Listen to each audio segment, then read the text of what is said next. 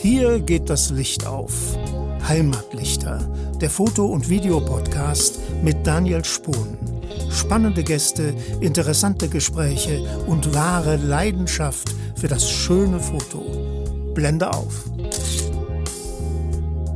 Heute geht es weiter mit Teil 2 und dem Landschaftsfotografen Markus van Houten. In dieser Folge dreht sich alles um Markus' zweite Heimat Island. Ja, Island boomt schon seit einigen Jahren unter den Naturfotografen, gerade den Landschaftsfotografen und ein Abklingen ist auch bei Markus noch lange nicht in Sicht. Doch welche Auswirkungen dieser Fototourismus auf die Spots vor Ort und eben auch die Natur hat und nicht nur in Island, sondern auf der ganzen Welt, darüber unterhalten wir uns sehr ausführlich.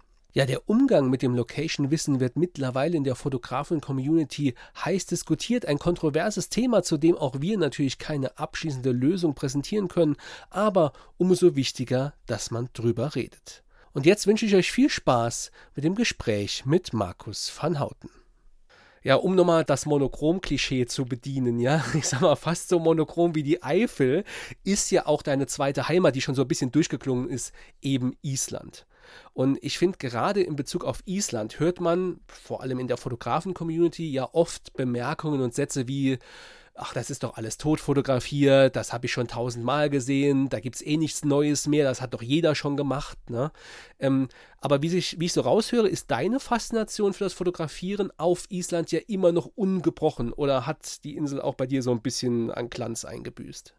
Ja, also ich verbinde Island immer mit viel Herz und viel Schmerz auch. In, in letzter Zeit eher mit viel Schmerz, also nicht, nicht körperliche Schmerzen, ne? bitte nicht falsch verstehen, mir ist da nichts passiert, aber meine ersten Jahre auf Island, also ich fahre grundsätzlich eigentlich immer im Januar hin. Das heißt sogar eher die erste Januarwoche, nicht die erste Januarwoche, sondern die erste Hälfte im Januar, irgendwie so Mitte Januar weil ich finde, dass das Licht am schönsten dann ist. Wir haben Sonnenaufgang irgendwie halb elf, elf Uhr, je nachdem, in welcher Ecke man ist. Und eine Woche später macht schon teilweise eine halbe, dreiviertel Stunde mehr Licht am, am Morgen und am Abend auch nochmal aus. Die Sonne geht also halb elf, elf auf und geht um halb vier, drei, halb vier irgendwie schon wieder unter. Und die Sonne hat also nur einen bestimmten Winkel, einen Sonnenhöchststand von ein paar Grad am Horizont. Und man hat wirklich, wir sind ja unterhalb vom Polarkreis, deswegen ist sie also dann auch schon sichtbar. Man hat wirklich sehr lange Dämmerphasen, äh, sehr schöne, ja, die Röte des Himmels, wenn denn natürlich das Wetter passt, ist relativ lang. Und ich kann eigentlich diese fünf, sechs Stunden plus die Dämmerphasen konstant durchfotografieren, wenn das Wetter passt. Muss man immer dazu sagen. Das habe ich die ersten Jahre eigentlich sehr viel Glück gehabt ich hatte von, wenn ich vielleicht eine Woche da war, teilweise vier Tage, fünf Tage gute Bedingungen. Ich habe anscheinend immer die richtige Woche gewählt. Und das ist leider so ein bisschen die letzten Jahre. Ich vermute, das liegt auch mit am Klimawandel, der sich noch mehr verstärkt hat. Das ist natürlich nicht erst die letzten fünf Jahre der Klimawandel, aber ich glaube einfach, dass die Wetterextreme, die haben in Deutschland zugenommen, die haben auf Island zugenommen. Extremste Stürme, die über das, über das Land jagen. Also, dass ich teilweise tagelang gar nicht raus konnte. Und wenn man nur sieben, acht Tage Zeit hat und dann zwei, drei Tage gar nicht vor die Tür kann, dann ist das schon sehr ärgerlich. Und das habe ich jetzt wirklich zweimal gehabt. Einmal jetzt im September, dann Januar vor Corona war 20, genau 21 war ich wegen Corona, im Januar natürlich nicht da. Da habe ich es auch zwei Tage gehabt, dass ich einmal im Norden festhing und einmal auch gar nicht nach Hause kam, dass der Flughafen gesperrt war und und und, weil einfach 160, 170 km/h Böen war, Durchschnittswind von 100 km/h. Und dann macht es auch einfach auch keinen Spaß mehr natürlich. Dann muss man drin bleiben. Sicherheit geht immer vor. So, aber das hat mir trotzdem den Spaß nicht an Island verdorben. Ich habe dort so wundervolle Momente erlebt. Sonnenaufgänge, Untergänge, herrliche äh, Formationen im Eis, äh, Gebirge, im Sand. Ja, Island ist an vielen Ecken tot fotografiert, aber ich fahre, ich nehme jetzt mal das Westrahorn einfach als Beispiel, kennt jeder ich war auch schon oft am Westerhorn, ich fahre jedes Mal hin. Es war nie so wie am ersten Mal und ich ärgere mich jedes Mal, dass ich dann wieder da war, weil am ersten Mal 2016 oder 2015 habe ich einfach drei Stunden fotografieren können und jedes Bild ist was geworden und ist teilweise auch prämiert worden. Aber da war halt einfach, da hat es halt alles gepasst. Ich war alleine, der, der Sand war unberührt, weil niemand vorher da war oder nachts ein Sturm drüber gefegt ist und ich hatte einfach einen super Sonnenaufgang. Das werde ich so wahrscheinlich nie mehr haben und trotzdem fahre ich da immer wieder hin und bin immer wieder begeistert von der Atmosphäre, von und es ist immer irgendwie anders. Die Dünen sind anders, die Lichtstimmungen sind anders, liegt Schnee, liegt kein Schnee, es ist immer unterschiedlich. Und ja, was ich noch nicht geschafft habe, da mal ein schönes Nordlichtbild hinzukriegen, das also zumindest nicht so, wie ich es mir vorstelle. Deswegen allein muss ich immer wieder hin, alleine an die Location. Ja, aber es gibt ja auch so viel anderes, was man gar nicht kennt. Natürlich ist es im Winter ein bisschen schwieriger, weil nur die Peripherie befahrbar ist. Das ist so. Aber ich war auch jetzt mehrfach im Herbst da und Hochland ist zwar auch bekannt und viel fotografiert, aber es gibt da immer noch ganz viele Ecken, die überhaupt nicht fotografisch, ich sag mal, präsentiert wurden. Da findet man immer irgendetwas. Und das ist noch so mein Ziel. Ich habe die Male im September viel Pech gehabt mit dem Hochland. Jetzt im September war Wintereinbruch, ich kam gar nicht hin konnte wieder leider nur die Peripherie machen wegen Stürmen und wegen schon 20 Zentimeter Neuschnee in einer Nacht. Musste ich noch flüchten, dass ich noch rauskomme im, im Schneesturm und ich weiß nicht was. Ja, das ist halt, das gehört auch zu Island. Island ist halt nicht Westdeutschland. Westdeutschland meine ich jetzt, ich wohne ganz im Westen von Deutschland an der holländisch-belgischen Grenze bei Aachen. Das meinte ich jetzt mit Westdeutschland, ist halt nicht Island und da muss man wirklich immer auf das Wetter und so achten. Also mein Herz brennt nach wie vor ich plane auch schon wieder was Neues und bin voller Zuversicht. Ja, das merkt man auf jeden Fall, dass du für Island brennst. Und ich glaube, das ist auch das Wichtigste, der Hauptantrieb. Ich muss mein Motiv lieben und ich muss das mit jeder Faser meines Körpers erleben wollen. Und dann geht es an manchen Spots wirklich um Nuancen. Da sagt man, ah, heute ist diese Düne aber noch ein bisschen besser wie beim letzten Mal. Ne?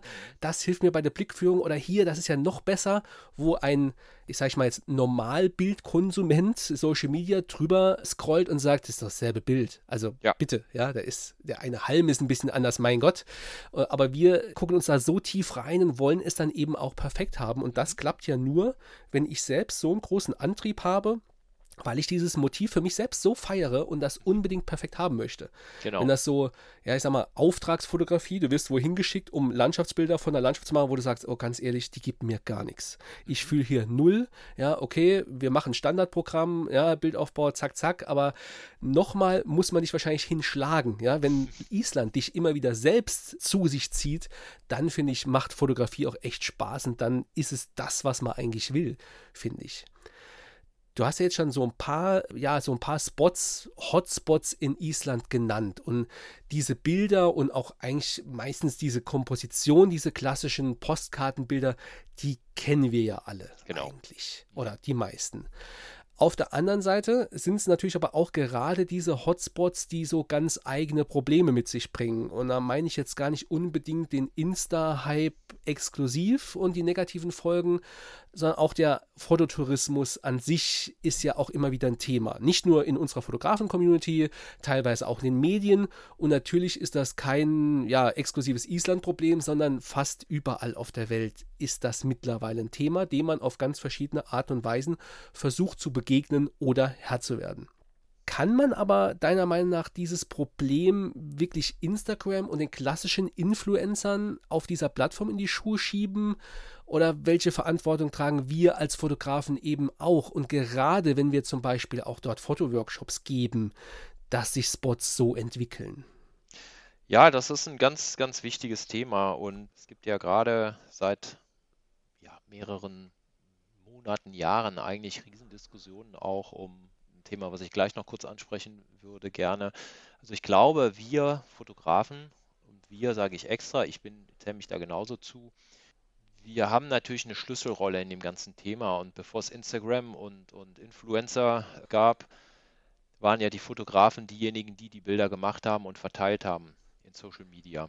Das hat den Tourismus ja erst so richtig ans Rollen gebracht. Also Island ist populär geworden durch die Bilder der Fotografen. Die Leute wollten dahin und wollten auch den Diamond Beach sehen und Eisbrocken am schwarzen Strand und weiß ich nicht was und glühende Sonnenauf- und Untergänge, die es manchmal nur in den nördlichen Bereichen eben gibt. Deswegen fahren die Leute meiner Meinung nach, ich habe da keine Statistik drüber gemacht, aber meiner Meinung nach, aus meinem Bauchgefühl heraus, fahren die Leute deswegen dahin. Ob es jetzt Instagrammer sind, normale Touristen, die mit dem Handy fotografieren oder, oder, oder, oder andere Fotografen, Deswegen fährt man dahin, um diese Sachen zu erleben. Von daher haben wir, glaube ich, das ganze Thema ausgelöst und sind ein großer Teil dieses Problems. Das ist wirklich schwierig, damit umzugehen, finde ich. Das Einzige ist, man kann in gewissen Teilen Vorbild sein. Ich weiß, dass ich auch nicht alles richtig mache. Das möchte ich auch äh, ganz klar hier erwähnen. Man selber macht Fehler.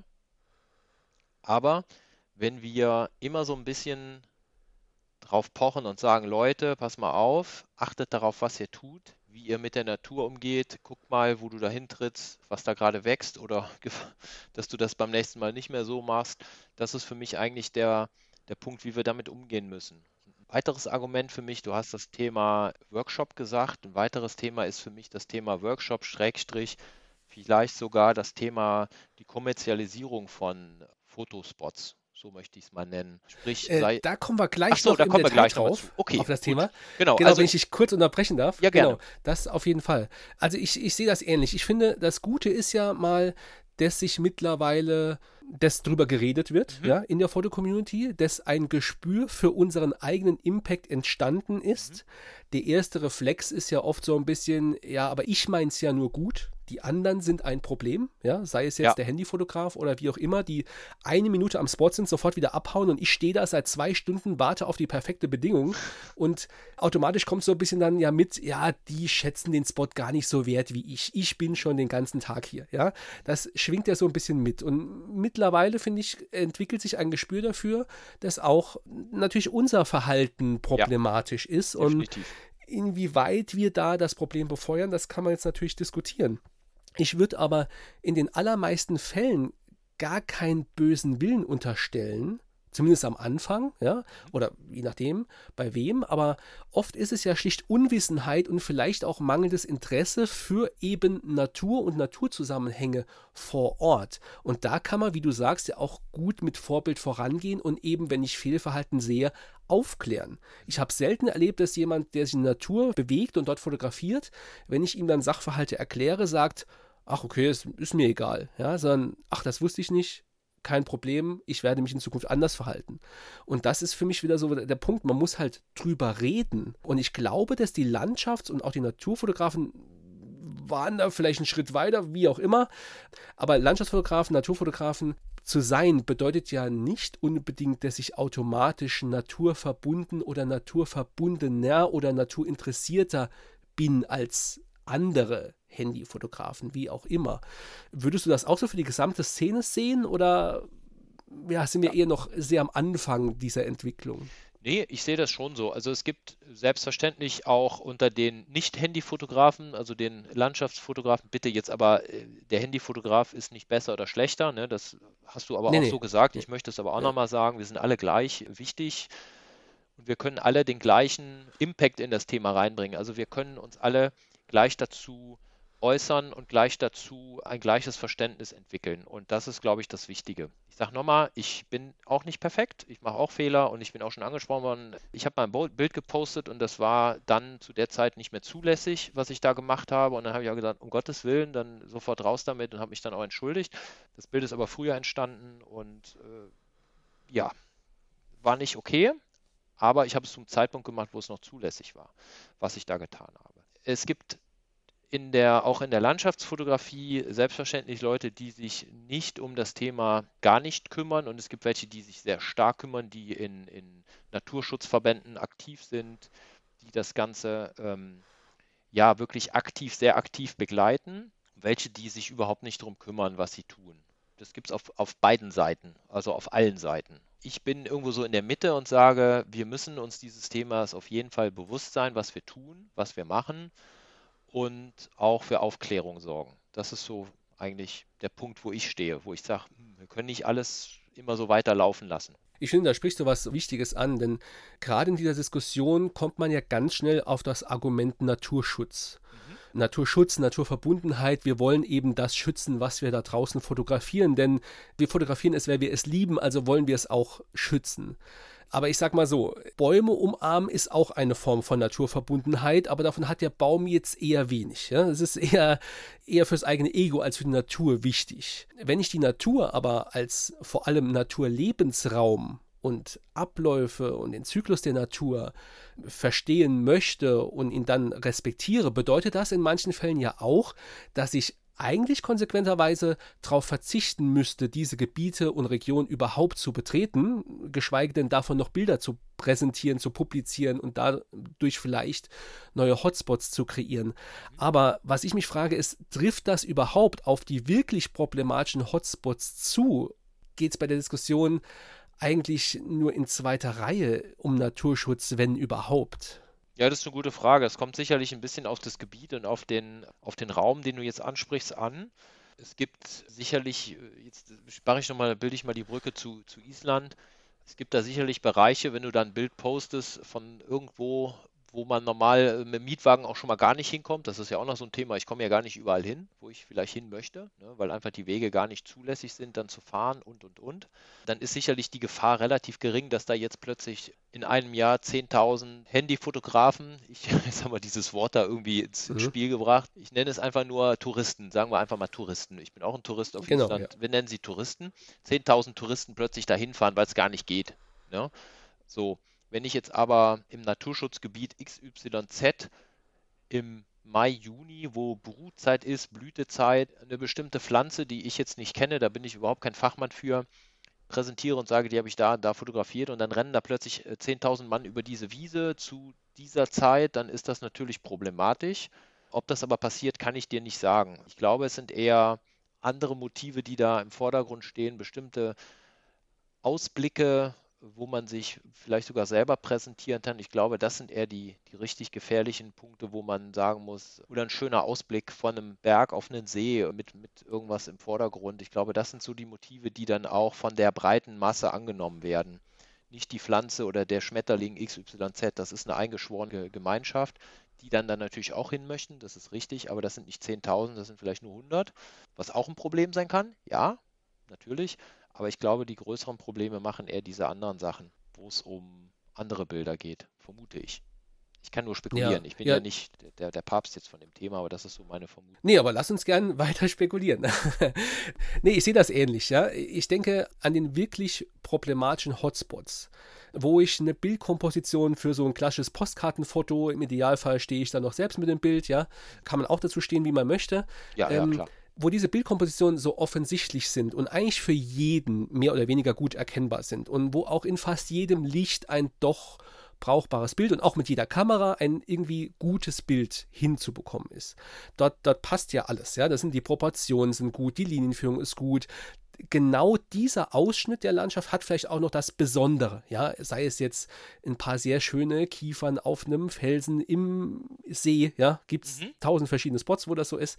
Wir wollen ja genau den Ausschnitt haben. Ja. Und weil da alles so schön zusammenpasst und weil das ja auch wieder einem von uns Menschen idealisierten Eindruck von Natur und von der Schönheit der Natur widerspiegelt. Deswegen sind wir ja dort und wollen genau diese Komposition von diesem Standort haben.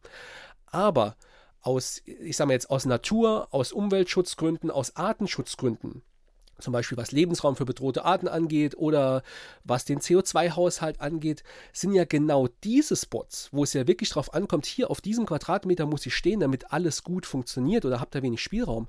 Genau diese Spots haben daran ja nicht so den riesen Anteil oder sind dafür für wirklich Arten- und Umwelt- und Naturschutz relevant. Oft ist ja dort sogar schon eine gewisse Infrastruktur, weil nicht nur wir Fotografen finden das dort schön und auch wenn es vielleicht erst langsam entsteht, aber oft gibt es dort Aussichtsplattformen, da ist vielleicht sogar ein Hotel oder zumindest mal ein Parkplatz. Das heißt, auch außerhalb der Zeiten, wo wir als Fotografen dort unterwegs sind, nämlich zum Sonnenauf- und Untergang, mittags wird dieser Ort ja meistens auch von allen anderen Menschen genutzt und dadurch natürlich auch beeinträchtigt. Und das möchte ich gar nicht kleinreden. Das kann natürlich auch auf dem Anfahrtsweg oder Wanderweg zum Spot und vom Spot weg ein Riesenproblem generieren. Aber was ich mich frage ist, nehmen wir uns als Fotografen dann nicht vielleicht auch ein bisschen zu wichtig und überschätzen unsere Rolle auf das Entstehen der Hotspots? Denn es gibt ja eine Menge Leute, die uns gar nicht kennen, mit Fotografie nichts am Hut haben und da tagsüber trotzdem hinwollen, weil es eben so ein idealisierter Eindruck der Natur ist an diesem Spot. Ja, da gebe ich dir durchaus recht. Das ist, wie gesagt, ich habe mich wissenschaftlich nicht damit beschäftigt. Es ist sicherlich so, aber nochmal, wie kommen die Leute dahin? Die kommen dadurch über Bilder hin. Und irgendeiner hat dieses Bild gemacht, ob es jetzt der der Kollege ist, der für den Katalog fotografiert und, und da die Bilder präsentiert oder der Tourismusverband, der natürlich auch die Leute dahin lockt, ne, weil da eben ein Hotel ist und ein Restaurant und weiß ich nicht was. Also wir sind nur ein Rad im Getriebe. Wir sind nicht der Hauptschuldige. Ne? Wir sind ein Rad im Getriebe. Mhm. Das ist durchaus so. Ja, weil die Leute, wie du sagst, die kommen nicht zum Sonnenauf- und Untergang, sondern die wandern da mittags durch und schauen sich die tolle Landschaft an, was ja auch deren gutes Recht ist, wenn es erlaubt ist. Deswegen glaube ich, dass es mehrere Faktoren selbstverständlich gibt. Letztendlich ist klar, der Impact ist derselbe, ja. Ob ich ja. dort jetzt morgens ein Bild mache oder, oder mittags mit einer Gruppe durchwandere. Ja, genau. Die Belastung der Natur ist natürlich dann über den ganzen Tag verteilt. Das ist das Problem. Ne? Ja. ja. Ich finde, also klar, wir Fotografen sind Teil des Problems. Mhm. Also auf der einen Seite in, in der Entstehung des Problems, aber auch dadurch, dass wir es eben nutzen, diese Infrastruktur. Auf der anderen Seite, finde ich, muss man auch den Tourismusverbänden und Agenturen etwas mehr Verantwortung zusprechen, denn ich habe es schon erlebt, dass Bilder genutzt werden, ja, weil sie eben besonders schön sind, weil sie diesen ideellen Moment, nicht nur den Ausschnitt der Natur, sondern auch noch der beste Lichtmoment, ja, gerne nutzen für ihre Broschüren, für ihre Homepage, um eben auch zu zeigen, wie schön es hier ist und dass eben mehr Leute in die Region kommen, dass der Tourismus wächst, dass Geld in die Region kommt. Das ist ja letzten Endes mal eine gute Ansicht, ja.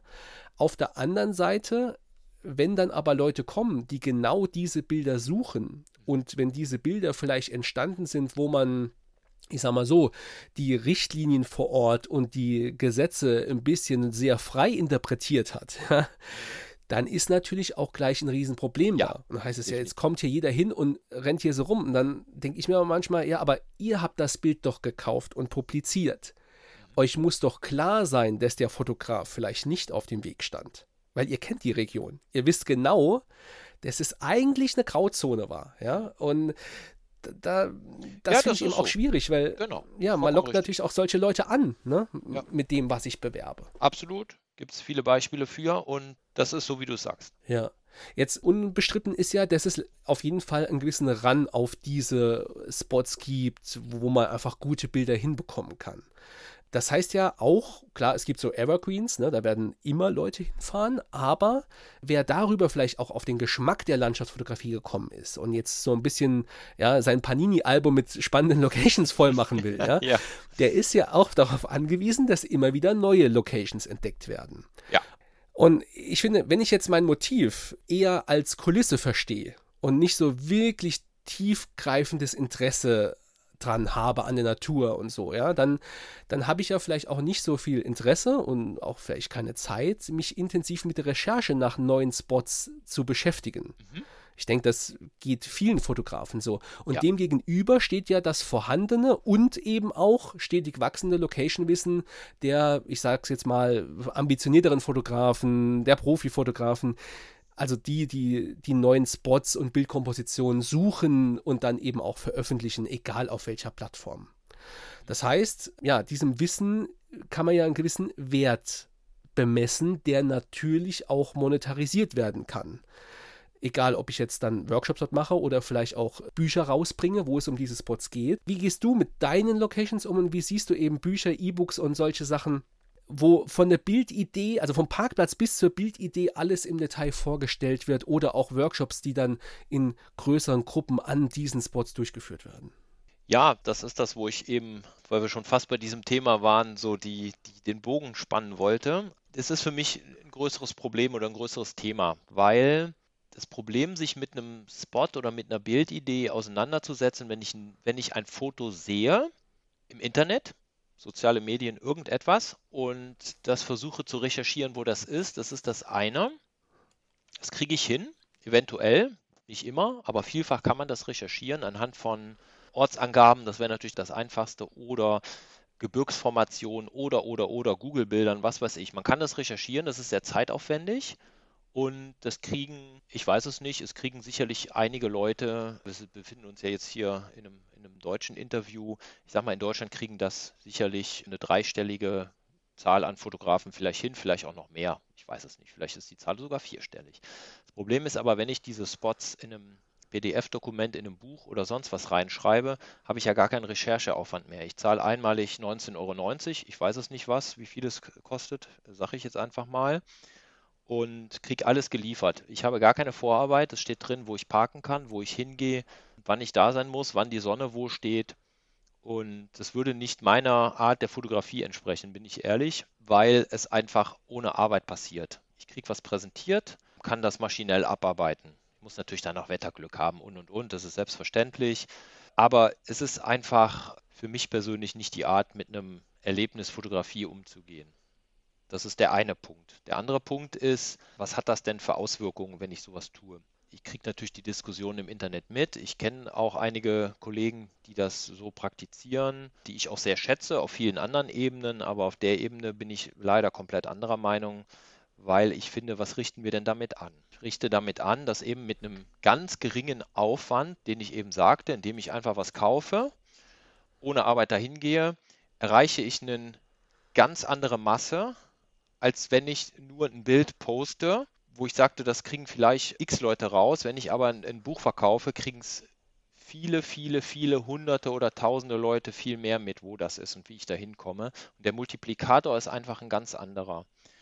Und was das dann für Konsequenzen hat, erleben wir an an vielen Punkten. Ich mache jetzt mal das Beispiel Berchtesgaden mit diesen komischen Wasserfällen, die es da gab. Das stand jetzt nicht in irgendeinem Location-Führer. Bitte nicht falsch verstehen, das weiß ich. Das ist Mundpropaganda, Influencer und keine Ahnung was. Was passiert? Die Natur wird kaputt gemacht, es sterben Menschen und am Ende wird es gesperrt. Das heißt nicht, dass in den Büchern Hotspots stehen, wo jemand stirbt. Das sage ich damit nicht. Aber ich sage nur, was so multiplizieren für eine Rolle spielt. Der Multiplikator ist ein anderer, wenn es in einem gedruckten, geschriebenen äh, Dokument steht, als wenn es über Mundpropaganda passiert oder wenn es über vielleicht, wenn mich mal jemand fragt, mich ist jetzt nicht ich als Person, sondern mich als Fotografen mal jemand fragt und ich sage es jemand, da, da habe ich einen ganz anderen Multiplikator. Der erzählt es vielleicht auch nochmal jemandem und vielleicht auch zwei, drei, aber ich erreiche eine ganz andere kleine Gruppe an Menschen. Dasselbe ist bei einem Workshop. Wenn ich einmal im Jahr fünf, sechs Leute zu einem bestimmten Punkt führe, ist das ein anderer Multiplikator, als wenn ich 1000 Bücher oder 5000 Bücher verkaufe oder PDFs, wo es noch einfacher ist. Kriegst du direkt nach Hause geschickt und kannst sogar noch meinen Freunden weiterleiten. Das ist meine Meinung zu dem Thema. Ich finde es nicht gut. Es ist für mich der Ausverkauf der Fotografen. Ich verkaufe mein, eigentlich meine Bank, mein Gold verkaufe ich für einen Apfel und ein Ei, weil da verdient man nicht viel dran, meiner Meinung nach. Und der Naturaspekt, der Umweltaspekt was das für eine Konsequenz hat, den kann ich noch gar nicht abschätzen. Das weiß ich nicht. Ja, also ich muss sagen, ich finde es gerade bei Fotografen ein bisschen, oder ich kann es nicht ganz nachvollziehen, wenn ich jetzt als Fotograf selbst Workshops gebe. Ja. An diesen Locations. Genau. Und sie parallel als Buch oder E-Book noch verkaufe, grabe ich mir ja auch selbst ein bisschen das Wasser ab. Natürlich sollte ein Workshop immer mehr sein als nur, hier ist der Spot, mach mal irgendwas, ja. Mhm. Sondern natürlich buchen das auch Leute, die fotografisch sich weiterentwickeln wollen. Ob es jetzt die Entwicklung von einem gewissen Stil ist oder ob es wirklich Grundlagengeschichten sind. Aber natürlich ist es ja immer so eine Mischkalkulation. Es gibt Teilnehmer, die vor allem wegen der Spots kommen, nicht nur wegen der Spots, sondern auch ohne Recherche eben dort ausgeladen werden wollen zur besten, hoffentlich Lichtstimmung, zur besten Jahreszeit, am besten Spot erklärt bekommen, okay, welche Bildkomposition funktioniert hier, welche funktioniert vielleicht auch nicht oder guck einfach, was dich interessiert, ja, das ist das eine. Das heißt, ja, sie werden dorthin gebracht, auch ohne Vorrecherche, aber letzten Endes haben sie dafür eine Dienstleistung bezahlt. Mhm. Wenn ich jetzt ja parallel diese Spots noch verkaufe, dann grabe ich mir irgendwo ein bisschen das Wasser ab.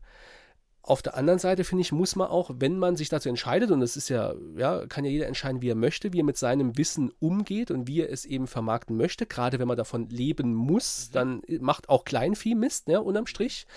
Aber man könnte ja auch so argumentieren, dass, äh, ja, dass man da eine sehr bewusste Auswahl an Locations treffen muss, die eben in so ein Buch Erwähnung finden oder die ich in einem Workshop benutze, ja, wo ich eben mit meiner Gruppe hingehe und welche Locations eben auch ganz bewusst aus den Gründen nicht in ein Buch aufgenommen werden, nicht Teil einer Workshop-Tour sind, vielleicht nur Teil von einem Einzelcoaching, weil ich weiß, ah, mit einer Sechsergruppe, die habe ich nicht alles so unter Kontrolle, das ist zu schwierig und vielleicht habe ich auch, also bei mir ist es so, ich habe manchmal dann auch, ja, ich sag mal, wiederholt Wiederholungstäter, die ich schon ja. gut einschätzen kann, die schon ein bisschen vorgebrieft sind, wo ich weiß, mit dem kann ich an einem Workshop dorthin gehen. Bei einer anderen Gruppe werde ich dort nicht hingehen. Ja, und man kann ja auch den Leuten, die egal ob Workshops oder Bücher machen, sagen, okay, oder sie in die Verantwortung nehmen, ihr müsst diese Fotografenströme eben auch dadurch vielleicht bewusst lenken und so vielleicht auch sensiblere Spots schonen. Denn der Bedarf, die Nachfrage ist ja da, sonst würden es nicht so viele machen. Definitiv, ja? und die Nachfrage ist da. Ja. Genau, egal welche Möglichkeiten es da jetzt gibt, ne, um sich dieses Wissen anzueignen, ja, muss man das so ein bisschen, finde ich, lenken und auch sensibel damit umgehen. Natürlich, wenn ich in einem Buch dazu schreibe, ja, hier muss man aufpassen, zu dieser Jahreszeit ist das und das hier schützenswert oder hier ist, äh, sollte man sich so oder so verhalten. Ich kann es natürlich nicht in dem Maß kontrollieren, als wenn ich mit Leuten zu einem Spot gehe.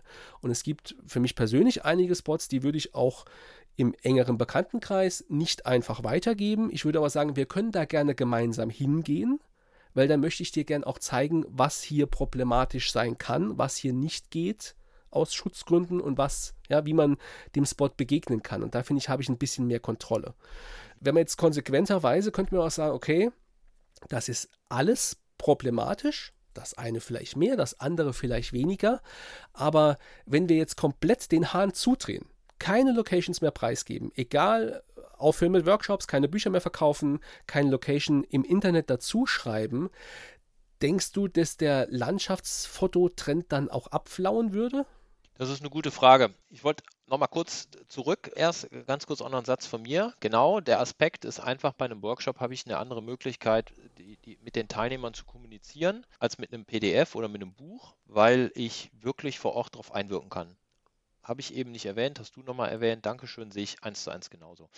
So, was würde passieren, wenn wir gar nichts, tja, das ist eine, glaube ich, rhetorische Frage, wenn sich die nicht stellt, weil einfach die Anzahl der Menschen, die Fotos machen, leider oder zum Glück sehr groß ist, was, was ich einerseits ja auch toll finde, dass es so viele Menschen sich für so eine tolle Sache begeistern können weil ich weiß es nicht. Ich kann es dir wirklich nicht beantworten. Ich habe auch keinen goldenen Weg. Ich kann dir nur sagen, ich finde das eine nicht richtig und das andere richtiger.